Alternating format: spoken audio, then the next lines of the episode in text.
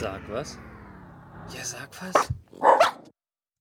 Hallo und herzlich willkommen zu einer neuen Ausgabe von Sag was Geek Talk, Episode 227, noch ohne Namen. Hallo Matze. Hallo Peppi, herzlich willkommen auch von meiner Seite aus. Was ist denn dein Highlight in dieser Episode? Ganz klar Metroid Dread für den Nintendo Switch. Ich bin unentschlossen. Entweder Razer, die neue Maske von denen, oder das Negativ, das, äh, die neue, das neue Zahlverfahren bei eBay. Aber schauen wir mal. Aber zu Beginn hast du erstmal was für uns, und zwar Free Guy. Richtig. Wobei ich ähm, den auch gesehen habe, muss ich sagen. Hast du auch gesehen? Ja, habe ich mir auch angeschaut. Ja, ähm, ich äh, nutze gerade Disney Plus so ein bisschen zum Testen und äh, der wurde Doch ja. jetzt. Bitte? Doch jetzt. Ja, kostenlos. Okay. Meinst du, ich würde dafür bezahlen? da möchte ich aber nicht ins Detail jetzt gehen. Nee, ähm, als, als Kunde von, von meinem Handyanbieter, was habe ich denn überhaupt? Äh, Kongstar, genau, äh, kriegst du drei Monate Disney Plus kostenlos. Wird natürlich sofort gekündigt, ich zahle auch nichts dafür. Okay. Ähm, und die haben Free Guy am 29. September veröffentlicht. Und zwar kam der Film am 13. August in die amerikanischen Kinos und wurde quasi schon sieben Wochen später auf Disney Plus kostenlos quasi, also für die Abonnenten veröffentlicht. Also man muss Wow. auch nicht extra bezahlen, so wie es bei Black Widow und so am Anfang war, sondern er war Und wirklich Mulan, kostenlos ja. komplett. Und ich habe mich köstlich amüsiert. Also ich habe den Trailer schon gesehen und, und äh, habe schon gesehen von den Machern von Deadpool, da dachte ich mir, geil. Also Deadpool ver vergötter ich ja, obwohl ich ja keine Superheldenfilme so in dem Film so gerne mag, aber dieser zynische, schwarzhumorige, übers einfach drüber Humor, den finde ich einfach geil. Auch so Brutalo-Geschichten und ähm, Ryan Reynolds ist wie in Deadpool auch der Hauptdarsteller und er ist ein Charakter in einem fiktiven Videospiel und das Ganze spielt auch zum Großteil in diesem Videospiel eben. Der lebt in Free City. Free City ist so ein bisschen, ähm, ja, GTA-mäßig, würde ich sagen. Ich würde auch sagen, das Videospiel, das die da spielen, ist definitiv GTA. Das haben sie auch krass durch den Kakao gezogen, weil GTA ja immer so eine Kritik ist, wenn man Patient, Passanten verprügeln kann und äh, Autos aufbrechen kann und überhaupt alles. Und das ist da genauso. Also du kannst da quasi als Spieler, man sieht dann immer die Spieler und da gibt es die sogenannten NPCs, Non-Player Characters, was eben der Free Guy eben auch ist. So ein, so ein typischer Durchschnittstyp einfach. Mit einem Hemd und so einer khakifarbenen Buntfaltenhose arbeitet er als Bankangestellter und wird jeden Tag bei einem Banküberfall quasi, muss er irgendwie mitspielen. Und irgendwann entwickelt der Kollege ein Bewusstsein. Und äh, er wird dann irgendwie auch zum Social Media Hype und die Story dreht sich dann auch so, dass die Entwicklerfirma von diesem Videospiel Free City ähm, ein neues Spiel entwickeln will und eigentlich ist der Code irgendwie so wirklich geklaut oder die Idee und dann gibt es quasi die Geschichte außenrum. Ich fand's, also für Gamer ist es ein absoluter Pflicht-Anschaufilm und auch für Nicht-Gamer. Also meine Frau, die hat nichts mit Gaming am Hut, aber selbst die hat sich köstlich drüber amüsiert und ja, also ich, du hast ihn ja auch gesehen. Wie fandst du ihn denn? Ich fand ihn nämlich sehr lustig.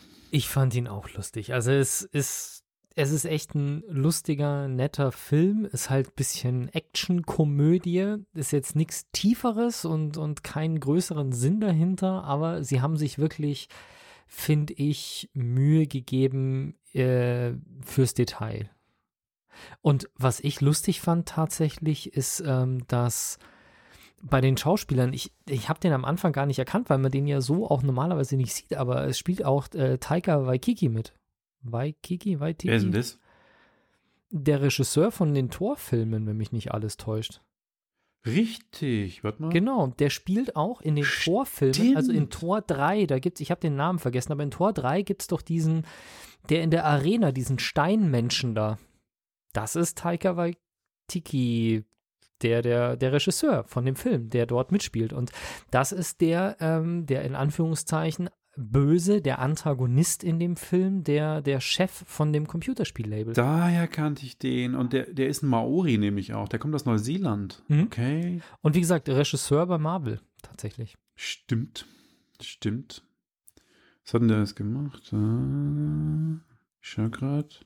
Ja, also das, und äh, man muss ja ganz ehrlich sagen, also der Film ist, äh, es hat natürlich ein, auf der einen Seite, es parodiert natürlich eben diese ganzen, diese ganzen Videospiele oder diese ganzen Open-World-Spiele, speziell eben GTA, was ja für sich schon ein Kulturphänomen ist, was da natürlich aufgenommen wird, was mir sehr gut gefällt. dass es eben so diese, diese Auseinandersetzung mit der Videospielkultur ist.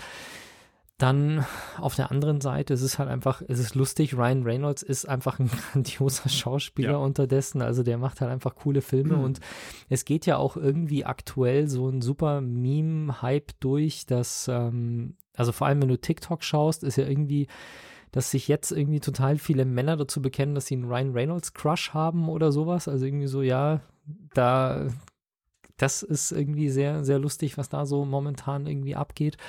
Und das alles, das, das Gesamtpaket ist halt einfach so glorreich. Vor allem, wenn du dann halt auch mal siehst, dieses, dieser Einblick in das Programmieren von Videospielen, wo die halt dann auch wirklich zum Beispiel, ja, wir müssen jetzt diesen super Charakter hier irgendwie noch launchen und reinbringen. Ja, aber er ist noch nicht fertig geschrieben und dann siehst du halt, was mit einem Stück Software halt passiert, das auf die Welt losgelassen wird, aber noch nicht wirklich fertig ist und noch buggy ist und wo du dann halt auf einmal einen buggy Menschen hast in dem, äh, in dem Spiel drin und solche Sachen. Das finde ich einfach auf so vielen Ebenen einfach echt cool gemacht, weil es ist eine lustige Actionkomödie, die du dir ohne jeden IT-Hintergrund anschauen kannst, aber egal, ob du jetzt einen Computerspiel-Hintergrund oder einen IT-Hintergrund hast, du findest in dem Film echt noch viele Elemente, wo sie sich sehr, sehr viel Mühe im Detail gegeben haben, finde ich.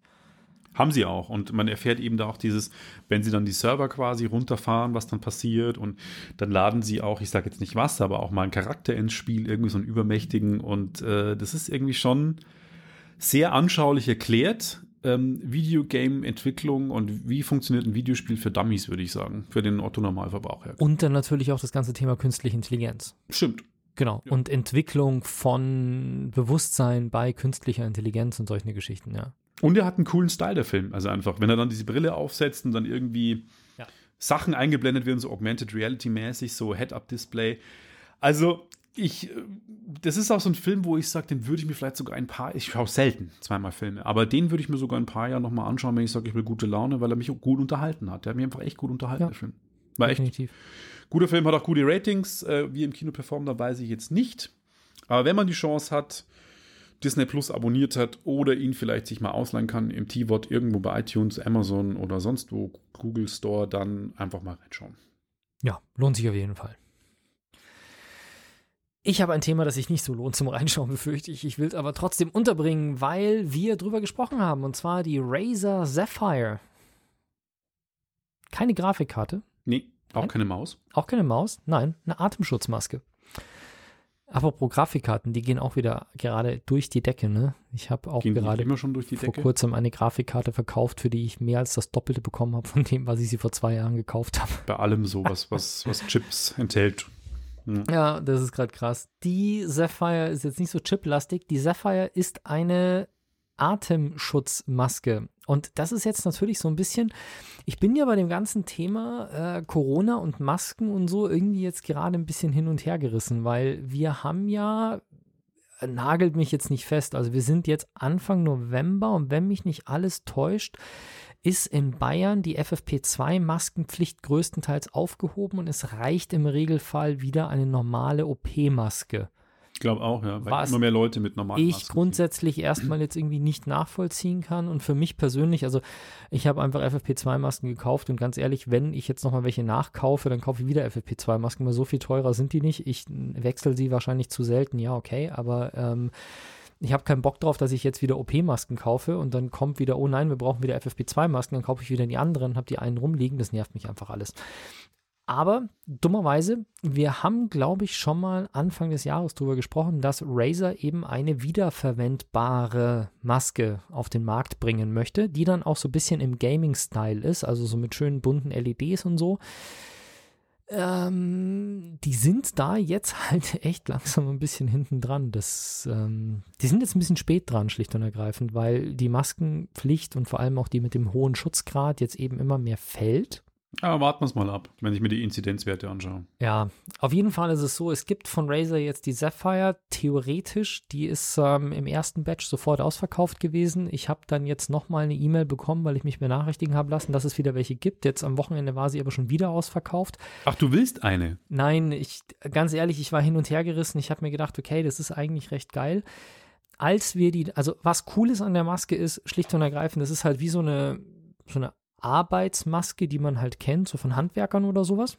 Also So Lackierermaske. Ja, genau, so eine Lackierermaske, aber ohne diese dicken Knubbel da an der Seite drauf, wo die Filter drin sitzen, sondern das ist alles ein bisschen kleiner und dezenter. Aber es ist schon eine Maske, die relativ äh, straff mit so Gummidichtungen halt auf dem, auf dem Gesicht sitzt. Das heißt, das ist, muss ich mir ganz ehrlich sagen, für Brillenträger wahrscheinlich deutlich angenehmer, weil du die Luft nicht nach oben rausbläst, sondern die Luft durch einen Kanal, durch ein Ventil nach unten ausgeblasen wird. Die hat eine, äh, vorne hat die Maske Plexiglas drin, sodass quasi der, der dir gegenüber ist, deinen Mund sieht. Und die Luft wird quasi seitlich durch die Lüfter reingezogen und unten tritt sie dann aus.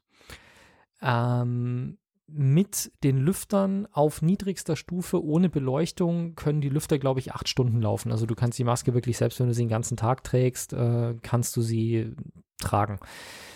Es ist jetzt allerdings ein bisschen anders als ursprünglich vorgestellt, weil als ich das Konzept damals vorgestellt habe, da hieß es eigentlich, dass die Maske quasi eine Dockingstation hat, wo du die, wo du die Maske ins Dock legst, sie dort mit UV-Licht desinfiziert wird und dabei auch geladen wird. Jetzt ist es so, dass die Maske einen USB-C-Anschluss hat, mit der du sie lädst und dieses UV-desinfizierende Dock gibt es nicht. Du kannst dafür aber, glaube ich, also du hast dort Filter drin, die du austauschen kannst. Die solltest du alle drei Tage austauschen. Und damit kommst du dann mit dem Standard-Set, was du beim Kauf kriegst, da kriegst du irgendwie 33 Filter dazu und dann kommst du 99 Tage im Prinzip aus, wenn du sie nicht in zu hoch kontaminierten Umgebungen trägst. Kostet aber schlappe 110 Euro. Stolzer Preis für eine Maske, ne? Da kriegst du viele FFP2-Masken. Der Punkt ist tatsächlich, dass Razer wirbt mit dem Nachhaltigkeitsfaktor, weil du weniger Abfall produzierst. Stimmt. Da bin ich jetzt, muss ich ganz ehrlich sagen, bin ich mir nicht so hundertprozentig sicher, weil du hast ja immer noch diese kleinen Filter und diese kleinen Filter beim durchschnittlichen Tragen, ich weiß nicht, auf wie viel die das beziehen. Also wenn du die Filter acht Stunden am Tag drin hast, dann sagt auch Razer nicht, dass du die drei Tage drin lassen sollst, sondern das ist so gelegentlich in der U-Bahn tragen und so dann nach drei Tagen austauschen. Wenn du die wirklich hardcore im Einzelhandel, jetzt angenommen, du arbeitest in einem Laden, wo man so mit so einem Ding rumlaufen kann und du trägst sie den ganzen Tag, dann solltest du die jeden Tag austauschen, genauso wie deine normalen Was FFP2-Masken. kosten die Filter denn?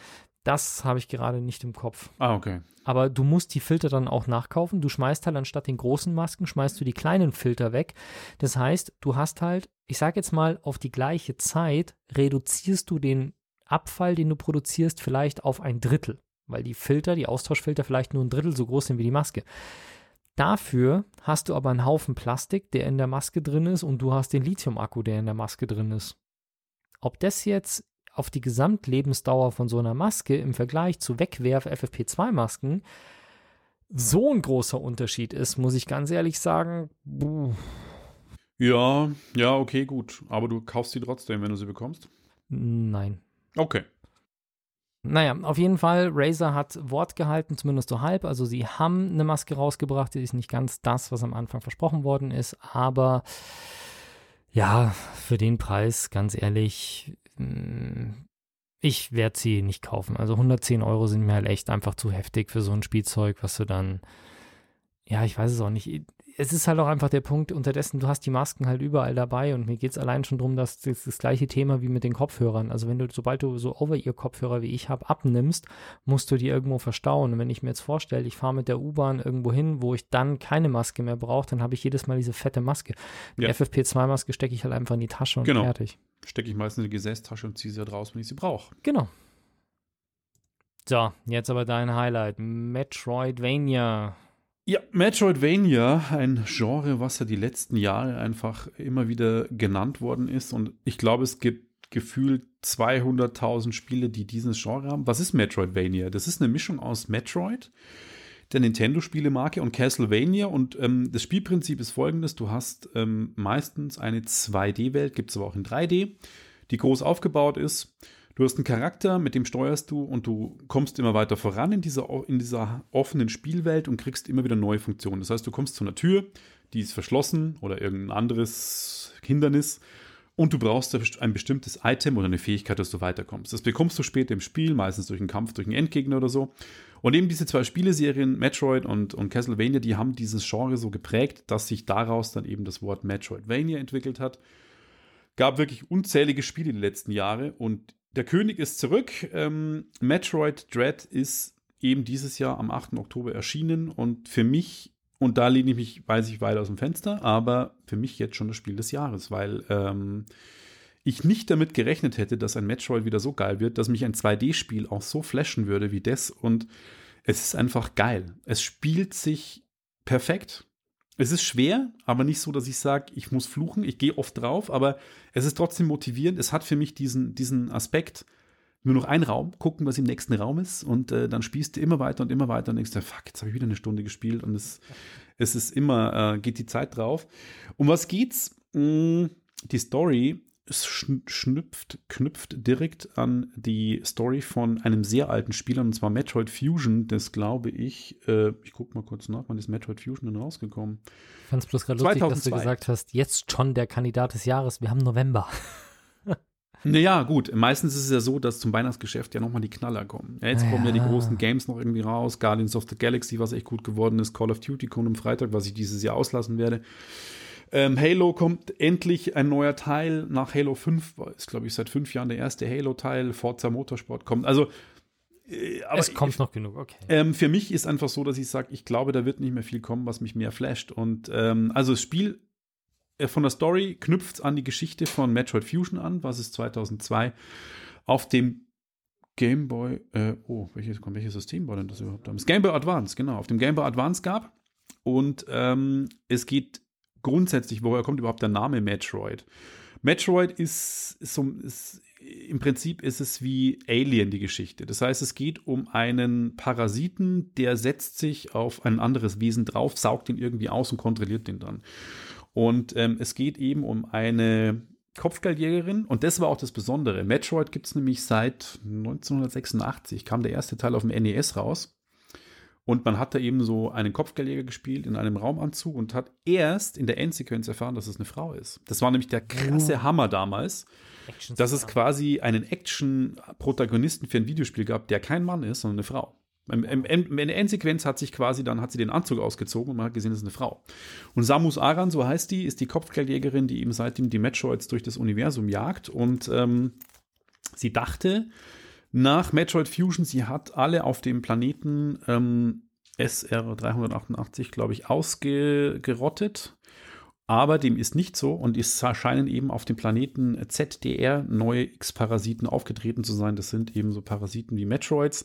Aha. Und sie landet auf diesem Planeten. Es geht hier auch um eine altertümliche Kultur, die Joso, die ihr eben quasi immer diese Fähigkeiten geben. Das heißt, im Spiel findest du Fähigkeiten wie den Morphball. Das heißt, sie kann sich zu einem Ball zusammenrollen, mit dem sie dann durch kleine, schmale ähm, Schlitze rollen kann oder sie findet dann einen Powerbeam, mit dem sie gewisse Türen öffnen kann. Raketen gibt es später auch. Dann gibt es einen Grapple Beam, mit dem man sich quasi von, von ähm, wie soll man sagen, von Knüpfpunkt zu Knüpfpunkt schwingen kann, dass man Hindernisse überwinden kann.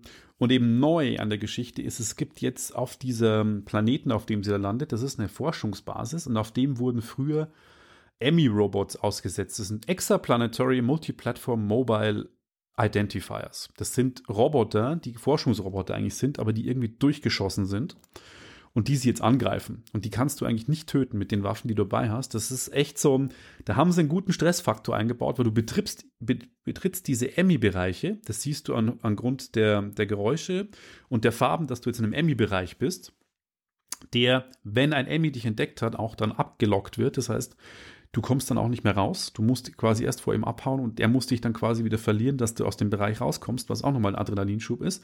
Mhm. Und du kannst ihn nicht besiegen. Du kannst ihn nur besiegen, wenn du eine Neutronenkanone findest und die hat genau einen Schuss. Das heißt, du musst immer in diesem Bereich diese Neutronenkanone erstmal finden und dann musst Treffen. du quasi seinen Schild vernichten und wenn du den Schild vernichtet hast, mit einem Schuss ihn quasi dann auseinanderlegen. Und dies, von diesen Emmys, glaube ich, gibt es vier oder fünf, die habe ich jetzt schon alle erlegt.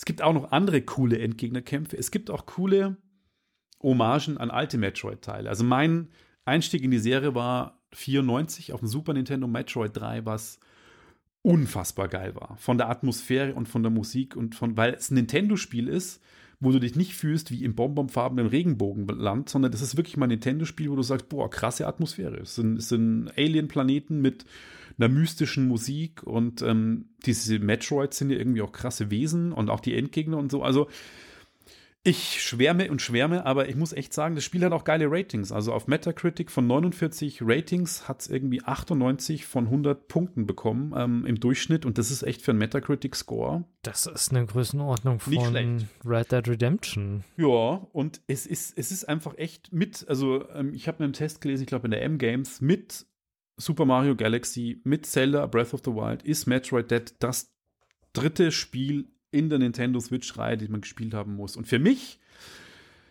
ein Grund, sich die Switch zu kaufen, weil ich es echt so geil finde, wenn man sich eh schon eine hat. Und ich wollte gerade sagen, du hast schon eine Switch, du brauchst dir keine neue kaufen. Ja, ich hatte sie ja gleichzeitig bestellt mit der, mit der OLED-Switch, die ich wieder abbestellt habe, die ich mhm. übrigens am Wochenende getestet habe. Die ist geil, aber lohnt sich nicht für mich, weil ich auch zu wenig im Handheld-Modus spiele wie mhm. du. Aber sie ist schon geil. Also ich muss schon sagen, der größere Screen, die Farben auf dem OLED-Screen sind definitiv geil aber der Preis ist mir zu hart. Lange Rede, kurzer Sinn, Metroid Dread, spielen, spielen, spielen, unbedingt ausprobieren, finde ich richtig gut. Okay. Ich habe einen Film geguckt. Auch. Also ich da bin ich gespannt, bei den will ich auch gucken. Das war tatsächlich eher Zufall. Also ich habe hier die Army of Thieves heute Platz 1 bei Netflix und so und dann habe ich mal geschaut und dann hieß es, ja, das ist das Prequel zu Army of the Dead, wo ich mir auch gedacht habe, hä, Diebe und Toten? Dann ich, musste ich erstmal gucken, was Army of the Dead ist und habe dann rausgefunden und habe dann mich wieder daran erinnert, dass ich Army of the Dead auch schon gesehen hatte und Army of the Dead eigentlich so eine Zombie-Splatter-Komödie äh, war. Von Zack Snyder, ja.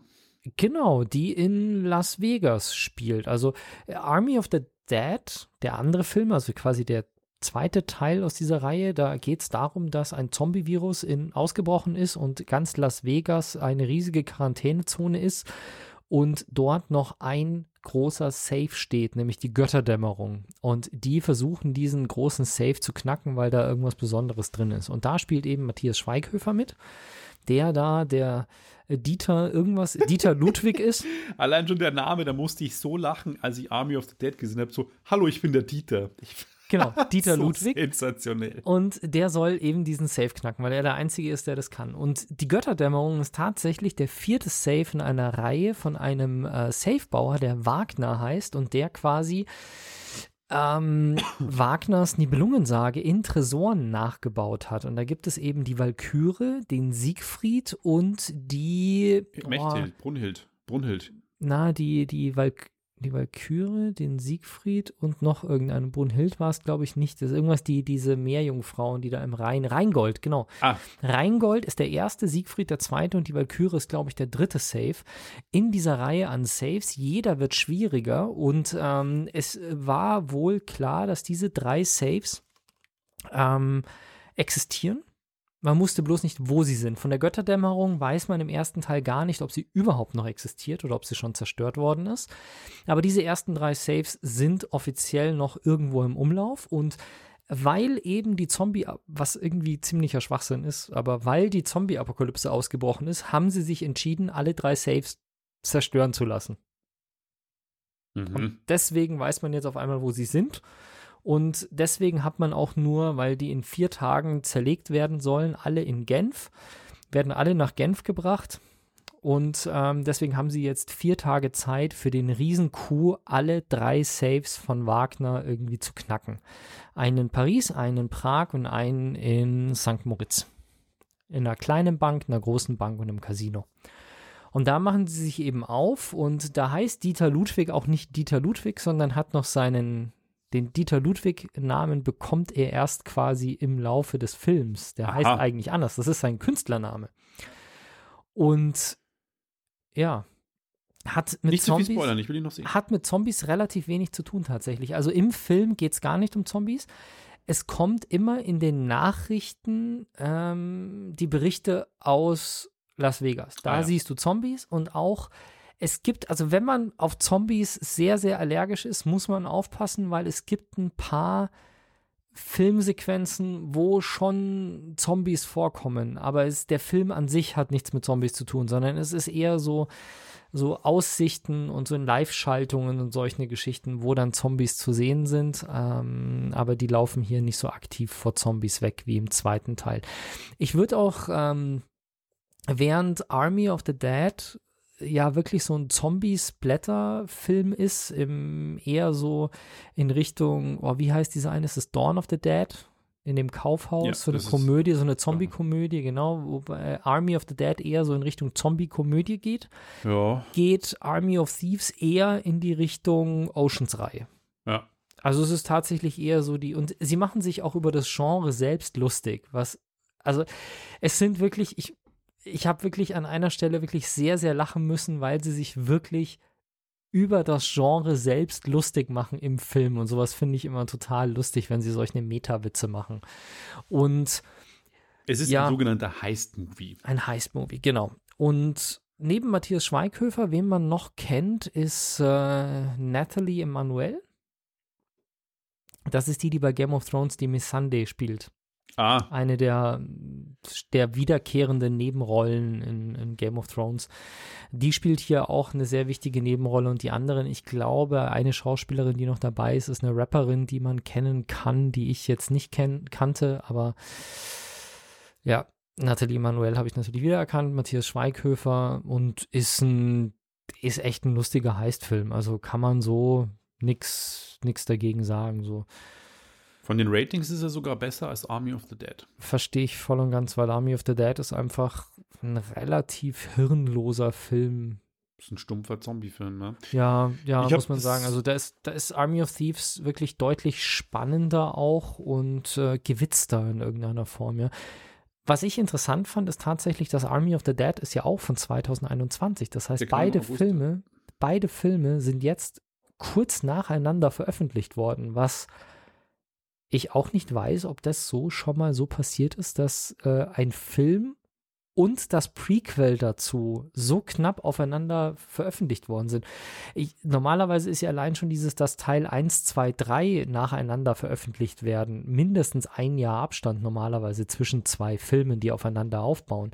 Und die Prequels habe ich immer so den Eindruck, dass Prequels erst gedreht werden, wenn der Film wirklich sehr, sehr viel Erfolg hatte. Was hier ja definitiv nicht der Fall ist. Also nicht, dass Army of the Dead keinen Erfolg hatte, aber die haben den Film ja, die haben die Filme ja beide parallel gedreht. Offensichtlich. Ja. Also, und das, und dann diese Veröffentlichungsreihenfolge, zuerst den zweiten Teil im Endeffekt und dann den ersten Teil, finde ich echt sehr interessant und warum, verstehe ich einfach nicht. Also von Netflix-Seite aus kann ich verstehen, dass die jetzt Filme brauchen und performen müssen, weil ihnen Disney abonnentenmäßig krass den Rang abläuft und die Disney-Maschinerie mit dem Zuga Zukauf von Fox, ähm, den Fox-Content, den sie haben, weil Free Guy ist ja auch ein Fox-Film, ist ja kein Disney-Film, einfach Filme rausballert ohne Ende und auf den Streaming-Service packt. Jetzt kommt ja dieses Shang-Chi, dieser Marvel-Film, der auch im, ab September im Kino war, Ja. kommt jetzt auch auf Disney Plus. Auch Serien natürlich, machen. die ganzen Marvel-Filme, die ganzen Marvel-Serien Und Star Wars. und Boba Star Fett Wars. Ja, also äh, auch, ähm, wie heißt's, Loki, die Serie muss grandios sein, dann WandaVision muss grandios sein. Also das sind alles Serien, wo die Leute ja teilweise allein schon nur wegen einzelnen Serien den Kanal äh, Disney Plus abonnieren. Ja, aber ich habe das schon mitbekommen. Also kurz bevor, nachdem Army of the Dead war, im September hieß es schon, Matthias Schweighöfer produziert schon am Prequel. Ähm, aber dass er dann so schnell tatsächlich kommt, war mir nicht klar. Ähm, ja, aber kluger Ich mein, Schachzug. Es gab ja mal diese Tarantino-Filme, die, was waren das? Kill Bill. Nee, nicht Kill Bill. Kill Bill war eine ganz normale Standardveröffentlichung. Das waren zwei Teile, glaube ich, Kill Bill, die mit einem Abstand von ein oder zwei Jahren rausgekommen sind. Es gab diese B-Movie-Reihe, was zwei Filme waren, und zwar einmal Planet Terror meinst und du? dann der andere Film. Und die kamen tatsächlich zeitgleich raus und Mhm. sind dann teilweise sogar im Double-Feature im Kino gelaufen. Sowas verstehe ich. Weil da hat, das war quasi eine Hommage an den 80er Jahre Trash-Film. Und da hat er halt zwei Filme gemacht. Ist okay, verstehe ich.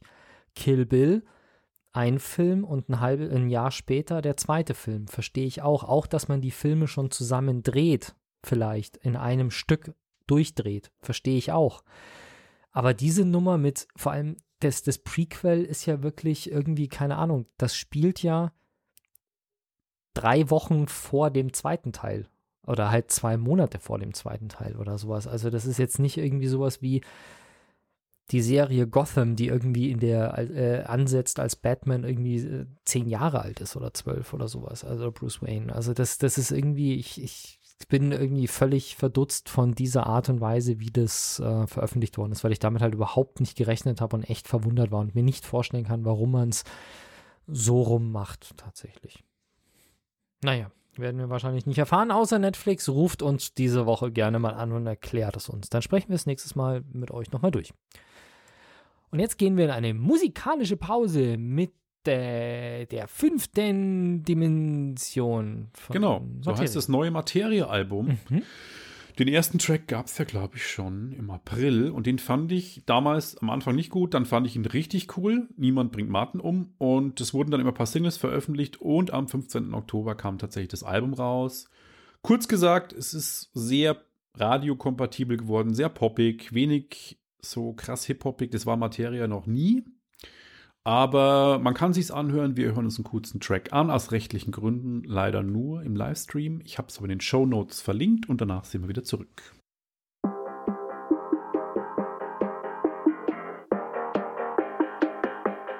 Und da sind wir wieder. Wie gerade schon erwähnt, ein sehr poppiges Album, Radio- und Chart-kompatibel.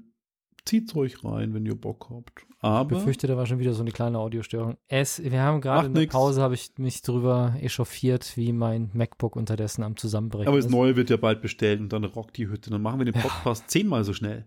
Genau. Und jetzt bin ich mal gespannt auf das Thema, weil das, glaube ich, das liegt mir auch auf der Seele.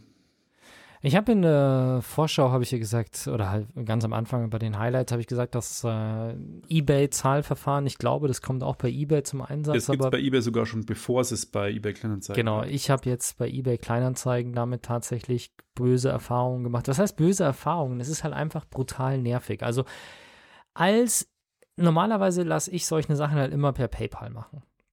Und PayPal ist halt cool, weil es ist halt relativ safe, vor allem wenn du diese Option, ich bin immer vorsichtig bei Zahlen mit, ähm, mit Gebühren, weil dann hast du ja auch den Käuferschutz drin und da können die Leute teilweise ganz fiese Sachen machen.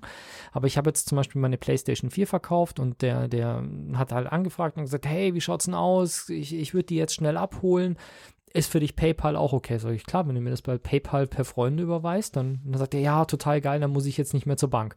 Und dann ist er halt zu mir gekommen, hat sich das, äh, die PlayStation 4, wir haben sie kurz ange, äh, angemacht, angespielt, dann habe ich sie abgebaut, er hat währenddessen das Geld überwiesen, wir zahlen keine Gebühren, das Geld ist safe bei mir. Und es geht halt innerhalb von wenigen Sekunden.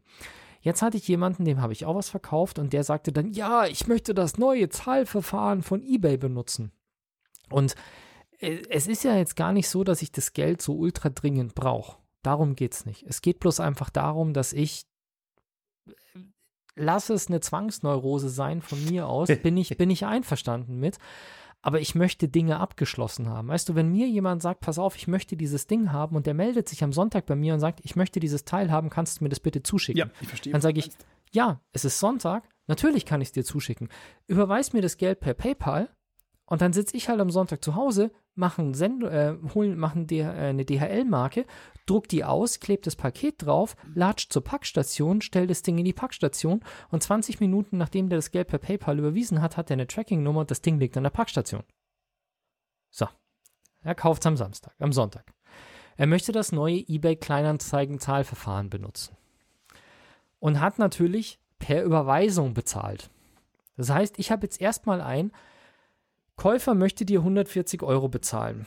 Akzeptierst du das? Sage ich, ja. Gut, wir benachrichtigen dich, wenn die Zahlung eingegangen ist.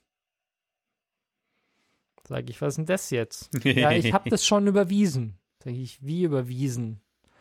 Ja, das dauert halt jetzt. Ich Dienstagnachmittag einen Termin gehabt, Dienstagvormittag um 10, also um, um 1 wollte ich wegfahren oder um halb zwei, um 12 kam die Benachrichtigung, ähm, das Geld ist da. Ich natürlich aufgesprungen, hingelaufen, alles verpackt, Label ausgedruckt, das Ding zur Packstation gebracht. Dann habe ich das am Dienstag in die Packstation geknallt, dann war es am Donnerstag bei ihm. äh, am Mittwoch war es dann tatsächlich schon bei ihm und dann hat er es halt am Mittwochabend das Geld freigegeben und am Donnerstag oder Freitag war dann das Geld bei mir auf dem Konto. Weil er halt dann auch relativ fix war.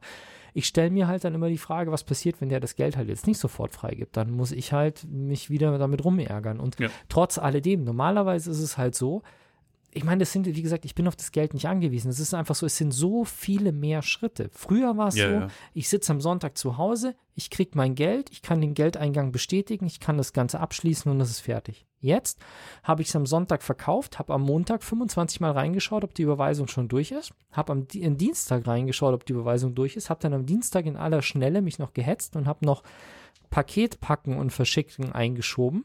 Und dann war es halt so, dass ich dann dreimal am Tag geschaut habe, äh, wo das Paket ist. Und dann habe ich gewartet, bis die Kohle halt eingeht. Und dann war es halt Donnerstag. Und das waren halt einfach vier Tage, die ich damit beschäftigt war, was normalerweise am Sonntag abgeschlossen gewesen wäre. Und es kommt dazu, er kann dich triezen. Im Prinzip kann ich einen Käufer triezen, indem man quasi sagt, das Produkt ist nicht, wie es, wie es entsprungen hat. Ich meine, die Diskussion kannst du immer auch bei PayPal haben, logischerweise. ja, Dass der dann irgendwie, wenn er nicht per Freunde bezahlt, sondern per Business, dass er sagt, ich mache einen Fall auf, das Produkt ist nicht so. Aber ähm, da finde ich, ist Tür und Tor geöffnet, dass man wirklich sagt, ach, ich behalte das Geld jetzt so lange und fange jetzt da an rumzudiskutieren und so. Und also ich fühle mich damit auch nicht wohl, sage ich ganz ehrlich. Ich, die, die, die halten mein Geld zurück. Also finde ich nicht so geil. Ich hatte das letztes Mal zum Beispiel, als ich was verkauft habe. Und das ist eine Sache, die ich grundsätzlich immer mache. Ähm, PayPal hat ja nicht nur eine, oder PayPal heißt ja eigentlich, ich sage auch mal falsch, aber egal. PayPal hat ja nicht nur einen Käuferschutz, sondern auch einen Verkäuferschutz. Also du bist als Verkäufer ja auch geschützt. Aber dafür, damit du diesen Verkäuferschutz nutzen kannst, musst du an die Adresse verschickt haben, die bei PayPal hinterlegt ist. Und das war neulich auch so. Da hat Ja, muss man aufpassen. ein Typ, wollte was kaufen und hat gesagt, hat mir dann eine Adre hat mir dann eine Adresse geschickt. Und dann sage ich, du Freundchen, pass mal auf, die Adresse ist nicht die Adresse, die bei PayPal hinterlegt ist. Und das war halt wirklich, ich meine, ganz ehrlich, das war die gleiche Situation wie bei mir. Das war halt der gleiche Name, die gleiche Postleitzahl, der gleich, das gleiche Dorf, nur eine andere Straße. Hm. Und das ist halt so, er hat gesagt, hey, pass auf, ja, ich habe gesehen, ich habe es bei PayPal noch nicht geändert. Das ist das Haus von meinen Eltern. Kannst du es auch dahin schicken? Ist mir egal, wo du es hinschickst. Das andere ist halt meine Adresse. Und dann habe ich gesagt, ja, okay, passt schon, aber ändere das vielleicht mal. Aber das ist so dieser Klassiker. Und das ist das, das ist so eine typische Betrugsmasche. Da kommt jemand und meldet sich aus den USA. Also das ist gerade, du brauchst bloß mal so ein schönes äh, Canon L-Objektiv oder sowas für 1500 Euro irgendwie bei eBay Kleinanzeigen einstellen. Da kommt sofort jemand, der sagt, hey, pass auf, voll geiles Angebot, ich zahle dir nicht 1500, sondern ich zahle dir 1700, weil ich will, dass du es ins Ausland Genau. verschickst. Hm. Ich bin äh, Sergeant, Sergeant John Meyer aus, äh, aus Kalifornien und ähm, das geht für meine, äh, an meine Freundin, die ich unterstütze, die sitzt in Kenia. Hm. Und dann überweist er das Geld und das ist auch sofort da per PayPal. Dann verschickst du das Paket und drei Tage später ist dann das Geld weg mit, ja, ist nicht angekommen und hier und da. Genau. Und das ist halt echt ein Fuck-up. Und da muss man wirklich aufpassen, weil dann hast du nämlich keinerlei Möglichkeit, dich zurecht oder da deine Kohle zurückzubekommen, wenn die Versandadresse abweicht. Und wenn man das aber nicht macht, PayPal ist einfach so geil und so schnell und dieses neue Zahlverfahren von eBay, puh, ja, es ist für beide Seiten irgendwie schön an der Sache, muss man tatsächlich sagen, dass die ganzen Gebühren vom Käufer gezahlt werden. Also er hat gesagt 140 Euro plus Versand und ich habe auch wirklich 140 Euro bekommen und er hat, glaube ich, 145 oder 152 Euro oder sowas bezahlt, äh, inklusive Gebühren. Äh, interessant, weil bei eBay ist es nicht so. Da habe ich bezahlt immer. Okay. Wurde mir das abgezogen. Hat eBay sich schön die Kohle gekrallt. Genau wie es bei Nee, nee, PayPal war. eBay, eBay krallt sich so oder so Kohle, aber in dem Fall hat der Käufer die Kohle gezahlt. Du meinst die Transaktionsgebühren? Ja. Genau. Die Transaktionsgebühr hat der Käufer bezahlt in dem Fall. Glaube ich zumindest. Also ja, genau, weil er hat mir nämlich seinen Kontoauszug geschickt. Also er hat gesagt, ich habe es wirklich überwiesen und hat mir dann einen Screenshot geschickt von dem, was er, was er an, an eBay überwiesen hat. Hm. Schauen wir mal schnell. Äh, ja, genau. Ich habe 140 Euro von ihm bekommen. Und da war irgendwo. Genau, also ich habe 140 Euro ausgezahlt bekommen und er hat 146,65 Euro hat er überwiesen an, ähm, Online Payments Foundation. Ja. Ja, ich weiß es nicht. Es ist auf jeden Fall, ich mag es einfach und simpel und ich bin jemand, der es wirklich braucht, dass Dinge abgeschlossen sind. Und Ja. solche ewig langen Geschichten, deswegen, das, äh, du kannst mich mit nichts mehr ärgern, als wenn du bei Ebay etwas bei mir ersteigerst und es dann nicht bezahlst. Oh ja, das finde ich auch saunig. Boah, ich krieg so einen Hass auf die Leute. Ja. Für mich ist das, du kaufst was bei eBay und die Leute kaufen sowieso erst in der letzten Sekunde. Also es ist ja niemand, der irgendwie ein Angebot drei Tage vor Ende abgibt, der ersteigert es ja sowieso nicht im Regelfall. Und dann Aber halt könnt ihr ja nicht einen Beat-Assistenten machen und sagen, pass auf, ich gehe jetzt bis 50 Euro mit ja, aber und dann bietet nicht, der automatisch Ich sehe es ja, wer geboten hat. Und das ist der, der es ersteigert. Bei mir sind nie die Leute, die zu Beginn gesteigert haben. Und dann ist irgendwie so fünf Sekunden vor Schluss hat jemand was geboten und braucht dann drei Tage, um zu bezahlen. Fuck you. Hm. Wenn du vorm Rechner sitzt und bietest, dann zahl halt einfach gleich. Dann kann ich es verschicken. Ja, Ja, schwierig. Aber es gibt auch coole Leute, also in letzter Zeit tatsächlich, ich habe bei eBay Kleinanzeigen an sich, also der Typ konnte ja jetzt auch nichts dafür, der war super korrekt, hat schnell geantwortet, hat mir eben sogar die Überweisung, einen Screenshot von der Überweisung geschickt, sodass er es wirklich gemacht hat und alles easy, alles super. Total nette Leute überall, aber dieses Bezahlverfahren ist irgendwie nervig. So. Oh, harter Stoff, Squid Game hast du mitgebracht. Habe ich auch angeguckt. Ja. Also das heißt, du gehörst nicht zu den zehn Personen auf der Welt, die es nicht geguckt haben. Es geistert ja gerade auf Facebook immer so ein Bild rum. Ich gehöre auch zu den zehn Personen, die nicht Squid Game geguckt haben, weil irgendwie hat es gefühlt jeder geguckt. Ich habe es tatsächlich erst zwei Wochen nachdem das irgendwie so gehypt worden ist geguckt. Also ich habe es nicht direkt zu Beginn geschaut, sondern ich, Ich habe habe erst vier noch Wochen nachdem geguckt. ich habe erst noch irgendeine andere Serie zu Ende geschaut, weil Zwangsneurose muss Dinge beendet haben und so. Also ich habe mich erst noch durch Supergirl durchgequält, bevor ich dann die fünfte Staffel wirklich durchgequält, bevor ich dann Squid Game geguckt habe. Und Squid Game habe ich dann, glaube ich, in einem Wochenende weggeguckt. äh, ich habe länger gebraucht, weil ich äh, super skeptisch war, weil dieses Battle Royale-Thema ich einfach fad finde und äh, ich es auch nicht so hype wie alle anderen, die Asia-Filme hochhypen. Und nachdem es dann aber so gehypt wurde und mir auch andere Leute, die ich gut kenne, äh, empfohlen haben, dachte ich mir, jetzt schaust halt mal rein. Um was geht's? Squid Game ist Tintenfischspiel, wie der Name sagt, und es ist irgendwie ein koreanisches Kinderspiel. Und im Film, äh, in der Serie, geht's um Kinderspiele, ja. Und es geht um Leute, die Geld brauchen. Und der Hauptcharakter ist der glücksspielsüchtige Ji-Hoon. Den sieht man quasi von Anfang an. Der ist krass verschuldet, hat eine Tochter, die inzwischen in der Ehe, in der neuen Ehe seiner, seiner Ex-Frau lebt. Und ähm, er hat paranoid, äh, äh, permanent Geldschulden. Und irgendwann spricht ihn jemand äh, in der U-Bahn an und bietet ihm eben mit einer Visitenkarte an, er solle sich da melden und er könne irgendwie Geld verdienen.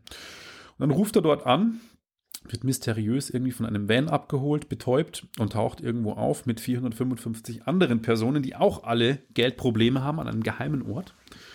Und die spielen dann eben ein Kinderspiel. Und zwar, ich glaube, in Deutschland heißt es Ochs vom Berg. Ochs vom Berg, genau. Das heißt, es dreht sich einer um und dann sagt der Ochs vom Berg, schaut um und dann dreht sich die Person quasi, die vor den Leuten steht, um und die anderen müssen genau im Moment stehen bleiben. In dem Fall ist es in der Serie ist es quasi eine Puppe, so eine Kinderpuppe, eine übergroße. Das Problem ist aber, wenn die Leute nicht stehen bleiben, werden sie knallhart erschossen. Das heißt, es ist ähm, eine keine Serie für den entspannten Filmabend. Es ist unglaublich spannend, es ist unglaublich brutal. Ähm, und ich war echt gespannt und bin deswegen dabei geblieben, weil ich wissen wollte, was steckt dahinter. Ich meine, das Konzept gab es unzählige Male bei Battle Royale. Das gab es bei dem Film Cube, wo Leute in einen Würfel gesteckt werden, Ja. wo jeder Raum aus Fallen besteht, wo sie verbrannt werden, sonst irgendwas. Und ich wollte auch immer wissen, wer hat diesen Würfel gebaut? Warum gibt es das? Es gibt auch Filme wie Purge, die Säuberung, wo reiche Leute Geld bezahlen, damit quasi Obdachlose oder so äh, umgebracht werden. Ich meine, das, das gab es jetzt schon Ja, öfter. stopp mal, das war Hostel mit den reichen Leuten, die da. Nö, nö, das war auch bei Purge. The Purge genauso. darf doch jeder metzeln. Nee, die Reichen ersten- haben Im die ersten waren es noch reiche Leute. Und im, im Hard Target, in dem Film ähm, mit Jean-Claude Van Damme, da waren es reiche Leute, die Jagd auf Obdachlose machen. Ah, Okay, aber bei The Purge darf, auch beim ersten Teil durfte jeder einfach eine Nacht machen, was er wollte. Aber doch war da nicht irgendwie auch so eine, so eine reiche Aristokraten? Die Familie, die du begleitet hast, war in einer gated Community, die sich eingemauert haben mit so einem riesen Security-System und da waren so ein paar reiche Arschlöcher, die sich dann aufgeführt haben, aber es darf jeder machen, gut. was er will. Genau. nicht äh, Purge analysieren. Allerdings, allerdings, ich finde, das, das Interessante ist, dass die eigentlich auch zu großen Teilen zusammenspielen müssen und nicht so die in, im, bei vielen Spielen nicht so dieses Hardcore, einer muss den anderen umbringen, wie bei dem Battle Royale, wie Naja. Hm. Hunger Games oder eben Battle Royale, dem Film, ähm, wie es da halt ist, sondern sie müssen teilweise wirklich in Teams arbeiten und nicht sich gegenseitig die Schädel einschlagen. Das fand ich eine nette Abwechslung tatsächlich. Es ist ja auch das Interessante eigentlich, die soziale Interaktion. Man fragt sich halt oft, was würde man in der Situation machen? Es zeigt so die menschlichen Abgründe, wer ist käuflich. Es ist eine spannende ähm, Geschichte eben, weil noch ein, ein Charakter, der sucht seinen Bruder, der irgendwie da verschwunden ist in der Geschichte. Das ist so eine Nebenstory, die noch mitspielt. Und also ich fand's eher, äh, muss man vorsichtig sagen, unterhaltsam. Ich bin da sehr sensibel geworden. Meine Frau hat mal zugeguckt und hat gesagt, wie kannst du dir sowas reinziehen? Ich muss auch zugeben, ich konnte mir das nicht immer anschauen, weil ich finde, man kommt schlecht drauf, wenn man, also von der Laune her, wenn man die Serie guckt. Weil es ist schon sehr negativ. Und obwohl es spannend ist und ähm, mich gut unterhalten hat, fand ich manche Sachen plump. Also an der Szene, wo sie das Seil ziehen machen und dann fallen die runter, ist mir klar, dass die tot sind. Warum muss dann die Kamera eine Kamerafahrt machen vom Boden auf, wo man das offene Gehirn von einem am Boden sieht? Das sind nicht so Sachen, die Ja. unnötig sind. Hm. Stört mich. Ich finde so subtile Brutalität manchmal völlig ausreichend, wenn man das unscharf sieht oder man weiß, sie sind tot. Aber ich muss nicht im Close-up einen Kopfschuss oder offene Gehirne zeigen, finde ich plump. Hätte, hätte nicht sein müssen in der Serie, nee. Ich fand es überraschend dann doch am Schluss irgendwie, was da so passiert. Kann ich natürlich jetzt nichts zu sagen. Ähm, vom Erfolg braucht man nicht reden. Da war es ein absoluter Glücksgriff für Netflix, weil es Bridgerton getoppt hat, das 82 Millionen Aufrufe nach vier Wochen hatten. Die hatten 111 Millionen Abrufe. Das ist echt richtig krass. Und man munkelt, es spielt Netflix 990 Millionen US-Dollar in die Kassen. Und das brauchen sie auch dringend, wie schon vorher gesagt, wegen der Konkurrenz von Disney Plus und auch Amazon und alle anderen. Und äh, ja, mal sehen, ob es da noch mal eine neue Staffel gibt, weil im Prinzip könnte man auch mehrere Staffeln machen. Würde ich sagen. Ein Prequel vielleicht. Ja, mal schauen. Würde sich, also in Prequel fände ich logischer als tatsächlich ein, noch ein Nachfolger, so wie es gelaufen ist. Ähm, ich muss auch sagen, ich mag manche von diesen Japano-Filmen, würde ich gerne noch mal sehen. Koreanisch.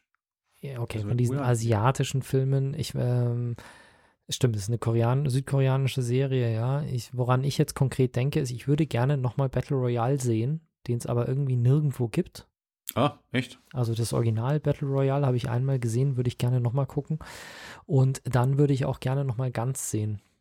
Was? Ganz. Habe ich nie gesehen. E-A-N-T-Z. Es gibt Ganz Zero, gibt es bei Netflix, glaube ich, oder bei Amazon. Aber den, den ersten Teil, also Ganz Zero ist der zweite oder dritte Teil. Und den ersten Teil, den habe ich auch in ewige Zeiten nirgendwo mehr im Video on Demand gefunden. Ja, Battle Royale schaue ich, schaue ich gerade nach, kannst du dir aber leihen, zumindest bei Amazon. Echt? Ja, Amazon? Apple TV, Aber bei Amazon YouTube, Backstorm. Videobuster. Okay, dann ist da vielleicht wieder irgendwas gekommen. Mal gucken. Hm. Vielleicht demnächst. Ich mach's kurz, damit wir noch dein Musikstreaming. Das ist aber auch ein kurzes Thema. Auch ein kurzes also, Thema? Okay. Ja, ich habe eine äh, Security-Kamera getestet von Xiaomi. Eine 360-Grad-Kamera. Du siehst ja hier, wenn du nach drüben guckst, da steht ja, nee, hier auf dem dieses Ah. silberne Dings da, was ausschaut wie so eine Prosecco-Dose, das ist ja eine Netatmo-Kamera. Und das ist eine Full-HD-Kamera mit Infrarot, die sich aber nicht bewegen kann. Das heißt, ich muss die Kamera irgendwie so einrichten, dass sie halt hier im Büro das zeigt, was ich gerne hätte. Die Xiaomi Mi kann ich über die Handy-App einfach drehen. Links, rechts, oben, unten und halt wirklich 360 Grad rumdrehen und dann halt nochmal 180 Grad nach oben und unten schwenken oder so. Ist ganz cool. Ähm, ich habe einen Blogartikel drüber geschrieben auf heider.de, ist auch verlinkt in den Shownotes, kann sich jeder mal anschauen. Muss ich ganz ehrlich sagen, der Funktionsumfang von der Xiaomi ist besser als der von der Netatmo. Die Einrichtung in der App ist irgendwie angenehmer, weil die Netatmo-Geräte sind irgendwie immer relativ kompliziert einzurichten, habe ich den Eindruck. Sie kann mehr, sie hat eine höhere Auflösung und kann sich bewegen. und sie kosten ein Drittel von dem, was die NetAtmo kostet. Krass. Ja, Xiaomi halt. Ja, ist echt heftig. Also, das ist auch so das Fazit wirklich. Also, und das Interessante ist, du kannst sie mit der Cloud betreiben. Also, du kannst die Daten in die Cloud hochladen und direkt streamen. Was natürlich wieder die Frage ist, Xiaomi, chinesische Hersteller hier und da, aber ganz ehrlich, über eine internetangebundene Webcam, die stelle ich nirgendwo hin, wo ich nackig durchlaufe. ganz ehrlich, mache ich einfach nicht. Naja, vielleicht wollen die das sehen, die Asiaten. Ja, nee, grundsätzlich einfach, weil dafür sind mir die ganzen Kameras nicht sicher genug. Also eh, vor dieser Kamera hier fummelt, äh, wedelt keiner mit äh, sensiblen Dokumenten rum und ich habe das Ding nirgendwo da, wo ich nackig davor rumlaufe. Da hänge ich keine internetangebundene Kamera auf. Fertig. Und die Mitarbeiter hier wissen auch Bescheid, dass die Kamera da ist. Aber du kannst die Xiaomi-Kamera tatsächlich auch voll lokal benutzen ohne Cloud. Mit ich glaube sogar, die speichert die Daten auf das NAS. Also du kannst die Daten auf die SD-Karte intern speichern und dann zu gegebenen Zeiten auf das NAS übertragen lassen. Also eigentlich ganz cool. Aber lest euch den Blogbeitrag durch, wenn ihr auf der Suche nach einer Überwachungskamera seid, weil das Ding wäre heutzutage mein heißer Favorit. Ich würde keine NetAtmo mehr kaufen, sondern ich würde die 360 Security Kamera 2K Pro kaufen. Matze, Wie viele Minuten habe ich denn? Äh, 1,30. Okay. Ähm, ich habe mal wieder einen Music Streaming Dienst getestet, was ja immer mal wieder günstiger gehört. Amazon äh, Music Unlimited oder Amazon Music HD und Tidal habe ich sowieso abonniert und Apple Music konnte man sich gerade irgendwie durch diverse Aktionen, habe ich für eineinhalb Jahre jetzt auch wieder kostenlos, keine Ahnung, wie die Geld verdienen. Was? Eineinhalb ja, Jahre? Eineinhalb Jahre. Ich konnte immer bei Saturn das Abo verlängern, habe ich einen Code bekommen. Da wurden immer wieder zwei Monate dazu, zwei Monate bei Saturn, Mediamarkt, Deutsche Bahn, äh, was weiß ich. Da musste ich immer nur draufklicken. Wir, sie überprüfen mir Account und dann wurde immer wieder zwei Monate dazu, sechs Monate kostenlos dazu. Ja und jetzt habe ich bis März 2023 Apple Music kostenlos. Das ist ja kostenlos. Nett. Und ähm, Apple Music hat ja nochmal ein großes Upgrade gemacht jetzt im Sommer, dass sie Dolby Atmos Musik, gut, das haben Amazon auch und Tidal auch, aber dass sie eben auch Lossless Streaming machen und äh, was lustigerweise mit ihren teuren Kopfhörern ja gar nicht geht, weil die alle Bluetooth haben, beziehungsweise man bräuchte einen Analog-Digital-Wandler, um die Qualität zu nutzen. Aber ich habe mir dann gedacht, da es ja auch über ein Apple TV geht und das hat natürlich eine Schnittstelle mit HDMI, wo alles geht von der Qualität und dann habe ich mir mal den neuen Bond-Soundtrack von Hans Zimmer reingezogen in Dolby Atmos. Ja, klingt geil, ähm, aber ich muss halt sagen, ich brauche Musik jetzt nicht zwingend in Dolby Atmos, dass die Musik noch von oben kommt und von links, rechts. Es klingt schon cool irgendwie, aber grundsätzlich ist mir eine geile Stereo abgemischte Musik in guter Qualität okay und ist jetzt, glaube ich, nichts, wo ich sage, dafür würde ich jetzt wahnsinnig viel Geld ausgeben. Grundsätzlich. Irgendwie, dass ich sage, ich zahle einen Zehner im Monat, damit ich jetzt Dolby Atmos Musik habe. Vor allem, es gibt ja auch nicht mal alles darin und Meistens hört man Musik ja doch auf Stereoboxen oder Kopfhörern unterwegs und dann braucht man kein Dolby Atmos, finde ich. Und, und ich meine, bei einem Film ist es ja so, dass dass Dolby Atmos ja Sinn macht, wenn ja. ein Hubschrauber kommt und er fliegt über dich drüber. Aber wie ist es dann bei Dolby Atmos äh, bei einem Musikstück? Wenn du dann Orchester hörst, fliegt dann die Geige über dich drüber, oder? Nö, das muss dann schon Sinn machen. Das ist dann schon auch irgendwie, keine Ahnung, wenn du einen Sinti hast oder so, dass der vielleicht nach oben gelegt wird. Es gibt dann schon eine Immersion, wie man sagt, mhm. und schon einen tollen Raumklang. Also ja, bei, es gibt eine Hans Zimmer Konzert Blu-ray, inzwischen auch eine zweite seit Freitag. Live in Vienna ist das eine Konzert und das andere weiß ich gar nicht mehr. Live in Prague. Das ist schon geil. Du hast wirklich den Konzertsaal-Gefühl, weil mhm. da hast du ja auch eine Reflexion okay. von oben. Das klingt schon gut in Dolby Atmos, aber jetzt ein Studioalbum, was jetzt nicht live aufgezeichnet ist und ein Soundtrack von einem Film, ja, ja. Wer es braucht, kann sich es gerne geben. Ich finde es nett. Lustig ist oder interessant ist die Verfügbarkeit von, von Alben. Ich habe das im letzten Podcast, das neue Album von Moses Pelham vorgestellt. Das gibt es nicht bei Tidal, obwohl Tidal ein Mu hauptsächlich Musik-Hip-Hop-Streaming-Service ist. Und bei Apple Music habe ich es gefunden. Das fand ich eigentlich sehr spannend, dass es okay. das nicht gab. Also da gibt es auch Unterschiede. Ich glaube, alles ab meiner Anmerkungen kriegen jetzt bloß noch die Podcast-Hörer mit. Das schneide ich im Radio raus. Wird zu lang werden sonst. Aber damit sind wir am Ende dieser Ausgabe und sagen Danke für die Aufmerksamkeit und wir hören uns beim nächsten Mal. Bis denn. ciao. ciao. ciao. Wenn euch das nun gefallen hat, dann liked uns auf facebook.com slash sagwaspodcast und abonniert uns auf iTunes oder im Podcatcher eures Vertrauens. Alle Infos zur Show, den Themen und alle Folgen gibt es auch auf www.sag-was.com. Fragen, Anregungen und Feedback nehmen wir gerne über Facebook oder als Kommentar auf der Website entgegen. Und wenn ihr gerade Zeit habt, dann bewertet uns doch bei der Podcast-Plattform, auf der ihr uns gefunden habt.